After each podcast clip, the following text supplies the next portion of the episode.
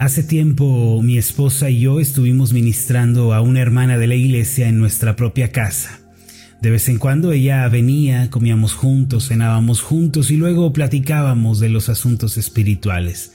Un día mientras orábamos y meditábamos en la palabra, después de haber cenado, ella nos dijo, me gusta mucho venir a la casa de ustedes. Desde el momento en que uno entra se respira paz y tranquilidad.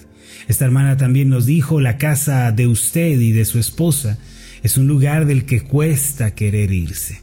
Francamente, a mi esposa y a mí nos gustó mucho ese comentario. Miren, mis amados, cada casa tiene su propio ambiente y su propia atmósfera. Dependiendo de las personas que vivan en ese hogar, así será el ambiente de esa casa. El hogar de los hijos de Dios, lejos de ser un espacio de conflictos, ataques, guerras, tiene que ser un lugar de paz y de tranquilidad. Amados, nosotros podemos crear el cielo o el infierno en nuestras propias casas si al levantarnos por la mañana nos bendecimos unos a otros, nos tratamos con paciencia, somos misericordiosos, entonces nuestros hogares se tornarán como un oasis en medio del desierto. Sin embargo, si al solo poner un pie fuera de la cama comenzamos a maldecirnos, a ofendernos, a tratarnos con aspereza, y si nos pasamos la vida recordando lo malo que otros nos han hecho, entonces nuestra casa se volverá un infierno en el que nadie quiere estar. Hermanos, ¿qué clase de hogar van a construir ustedes el día de hoy? ¿A qué cosas le van a abrir la puerta? ¿A la queja? ¿Al enojo? ¿A la ira? O le van a abrir la puerta al amor, a la misericordia, a la compasión y a la paz. Cada familia tiene que adoptar una postura en particular para que nuestros hogares mismos, que son la base de la sociedad, sean lugares de bendición, nosotros tenemos que orar a Dios para que Él nos ayude a edificar la familia que a Él le agrada. Los cristianos a lo largo de los años hemos orado y hemos clamado a Dios para que nos dé hogares de paz y tranquilidad. El himno 405 del himnario bautista lleva como título Danos un bello hogar. Este himno en realidad es una oración de mucha bendición que nosotros debemos aprender y debemos hacer también. Permítame leer este himno para usted. Dice de la siguiente manera. Danos un bello hogar, donde la Biblia se pueda ver, donde tu amor bienestar nos dé, donde en ti todos tengan fe. Danos un bello hogar, donde el Padre es fuerte y fiel, donde no haya sabor a hiel, donde su ambiente tu paz esté. Danos un bello hogar donde la Madre con devoción sepa mostrarnos su compasión para que tú habites con santa unción. Danos un bello hogar donde los hijos podrán saber cómo Jesús los quiere ver y con su poder triunfar y vencer. Creo que esta es una oración muy noble que nosotros podemos hacer también. Vamos a pensar un momento en la letra de este himno, mismo que los cristianos hemos cantado, entonado por muchos años. Creo que podemos aprender varias lecciones importantes de este himno. Primero, esta oración comienza pidiendo un bello hogar donde la Biblia se pueda ver. Esto quiere decir no que necesariamente la Biblia tenga que estar abierta en un pedestal, eh, porque eso en realidad no cambia nada, no hace nada en favor espiritual de los que viven en ese lugar. Más bien quiere decir que la base de nuestros hogares tienen que ser la palabra de Dios. Ella debe ser el centro y el punto de partida para todo lo que creemos y todo lo que hacemos. Cuando mi esposa y yo nos casamos, recuerdo que todavía estábamos en la luna de miel cuando una mañana estábamos teniendo un tiempo devocional y tomando su mano le dije, mi amor, yo no te voy a controlar, no te voy a dominar. Puse la Biblia delante de nosotros dos y le dije, vamos a dejar que la Biblia nos enseñe lo que debemos hacer en cada ocasión. Y esa mañana ambos hicimos de esto un compromiso personal. Acordamos que no nos íbamos a imponer el uno al otro, no nos íbamos a controlar, no nos íbamos a dominar, sino que íbamos a dejar que la palabra de Dios, la palabra de nuestro Dios, gobernara nuestras vidas. El Salmo 37, versículo 23 dice de esta manera, por Jehová son ordenados los pasos del hombre, y él aprueba su camino. Yo creo que al haber tomado esa decisión desde el principio de nuestro matrimonio fue lo que redundó en paz y tranquilidad para nuestro hogar. Cuando ella ve que yo me estoy equivocando o que estoy fallando en algún área, en lugar de pelear conmigo, de discutir, ella ora por mí y con amor me dice, mi amor, la palabra de nuestro Dios dice así, recuerda. Entonces, aunque sea difícil para mí, ya que yo amo a Dios y a su palabra, puedo ordenar mis pasos amablemente. Hermanos, solo la familia que tiene la palabra de Dios en el centro es la familia que puede gozar de paz y de bienestar. Por eso esta oración del el himno 405 comienza invitándonos a poner la Biblia como la base de nuestros hogares. Si lo hacemos así, nos van a salir al encuentro incontables bendiciones y nos vamos a ahorrar muchos dolores de cabeza generados por discusiones, pleitos y griterías. En segundo lugar, el himno Danos un bello hogar. También dice donde el Padre es fuerte y fiel. Esta es una invitación, mis amados, a ser esforzados e íntegros como varones primero hacia nuestro Dios y luego hacia nuestras familias. Ahora yo quiero hablar en esta ocasión a los varones, a los hombres. Miren, mis amados, si nosotros somos fieles a Dios y mantenemos un compromiso real con Él, podremos también ser fieles a nuestro hogar, a nuestra esposa, nuestros hijos, nuestra familia. Yo me he dado cuenta de que la razón por la que muchos caen y tropiezan en su vida cristiana es porque descuidan su compromiso y fidelidad privada con el Señor. Amados, un cristiano no cae de la noche a la mañana. Un creyente no es derribado de un momento para otro. Primero es desgastado en su vida devocional. Primero deja de orar, deja de leer la palabra, deja de congregarse y luego viene la caída. Piensen ustedes en Sansón, que aparece su historia en el libro de jueces. Él era un hombre fuerte, un hombre en un principio temeroso de Dios, pero ¿por qué cayó tan terriblemente? ¿Por qué fue derribado de esa manera tan humillante? No cayó de un día para otro. Dalila, la mujer con la que él se casó, lo desgastó una y otra vez hasta que finalmente fue quebrantado.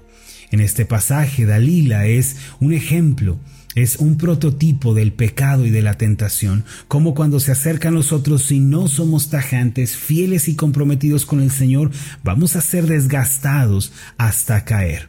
Si nosotros queremos evitar esta catástrofe, nosotros debemos mantenernos fieles a Dios en nuestra vida privada. Los hombres solo pueden ser eh, fuertes para sacar adelante a sus hogares y solo pueden ser fieles a sus familias cuando son fuertes y fieles en su relación con Cristo. Si fallamos en nuestra relación con el Señor, mis amados, lo cierto es que vamos a tropezar y vamos a sufrir eh, en sobremanera. Vean el caso de Sansón, un hombre que fue derribado, un hombre que tropezó. Hermanos, nosotros tenemos que considerar esto y pensar seriamente en esto.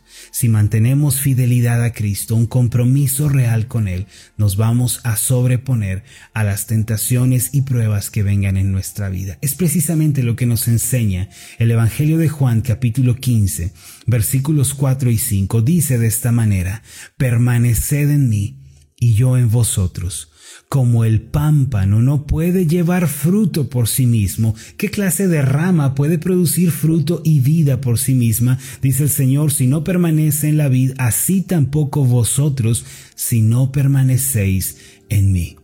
Yo soy la vid significa yo soy el origen de la paz, del gozo, de la fortaleza, de la estabilidad tanto mental como emocional, de la vida eterna y la salvación, dice el Señor. Yo soy la raíz. Vosotros, los pámpanos, ustedes, hermanos, son las ramas. El que permanece en mí, es decir, el que está unido a mí por medio de la fe, por medio de haberme recibido como Señor y Salvador, y yo en él, este lleva mucho fruto porque separados de mí nada podéis hacer. Este es el principio de unidad. Quienes permanecen unidos a Cristo pueden manifestar el fruto de la fidelidad y la fortaleza. Dios ha dado a los varones ciertas responsabilidades dentro del hogar. Entre ellas Dios ha encomendado al hombre la tarea de ser un líder y un guía espiritual para su casa. No obstante, ser un líder y tener autoridad no significa ser un tirano, no significa ser una persona áspera, gritona y mandona. No, la autoridad que Dios nos da a los varones es en primer lugar una autoridad de servicio. El líder, el varón líder, tiene que servir tiene que mostrar servicio hacia los demás. Es una autoridad además para protección y seguridad de nuestra familia. Si nuestro liderazgo, varones, no inspira amor y protección y no refleja servicio, hemos fallado como líderes espirituales de nuestro hogar. El verdadero líder espiritual, el verdadero hombre, protege con su autoridad. El verdadero líder espiritual de su casa ama, sirve y bendice a los miembros de esa familia. Pablo dijo en 1 de Corintios 16 versículos 13 y 14 cuando ya se estaba despidiendo de en su carta al, de los Corintios, él dijo, "Velad Estad firmes en la fe, portaos varonilmente y esforzaos, pórtense como verdaderos hombres. Los verdaderos hombres no son abusivos, los verdaderos hombres no son controladores, con su autoridad y su fuerza no oprimen a otros. Los verdaderos hombres actúan con amor y misericordia. ¿Cómo lo sé? Versículo 14, todas vuestras cosas sean hechas con amor. Hermanos, portarse varonilmente no es ser machistas, sino hacerlo todo con amor y bendición para nuestras familias. Yo los invito para que meditemos en estas cosas el día de hoy. Permitamos que la palabra de Dios sea la base de nuestros hogares y los varones asuman la responsabilidad del liderazgo de sus familias sean líderes que protegen y que aman su casa. De esta forma reflejaremos el reino de Dios. Si Dios nos lo permite, el día de mañana seguiremos meditando sobre este himno, hablando sobre la mujer y sobre los hijos. Vamos a hacer una oración. Padre Celestial, gracias por tu diseño para la familia. Gracias por tu proyecto para la sociedad. Señor, en este proyecto, en esta visión tuya de la familia encontramos incontables bendiciones y estamos tan felices, Señor, de haber sido invitados por ti para formar parte de tu familia también.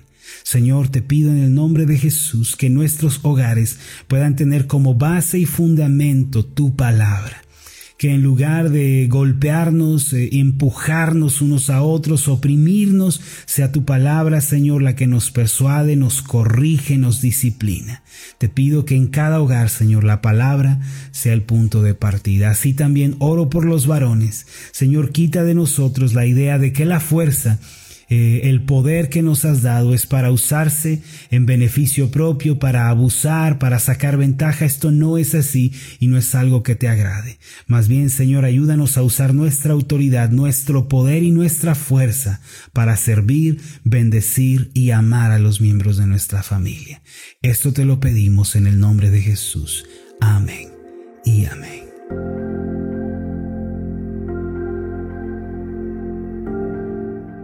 Hola, ¿qué tal? Mi nombre es Marlon Corona, soy el pastor de la iglesia Ascender en la ciudad de Zapopan, Jalisco, en México.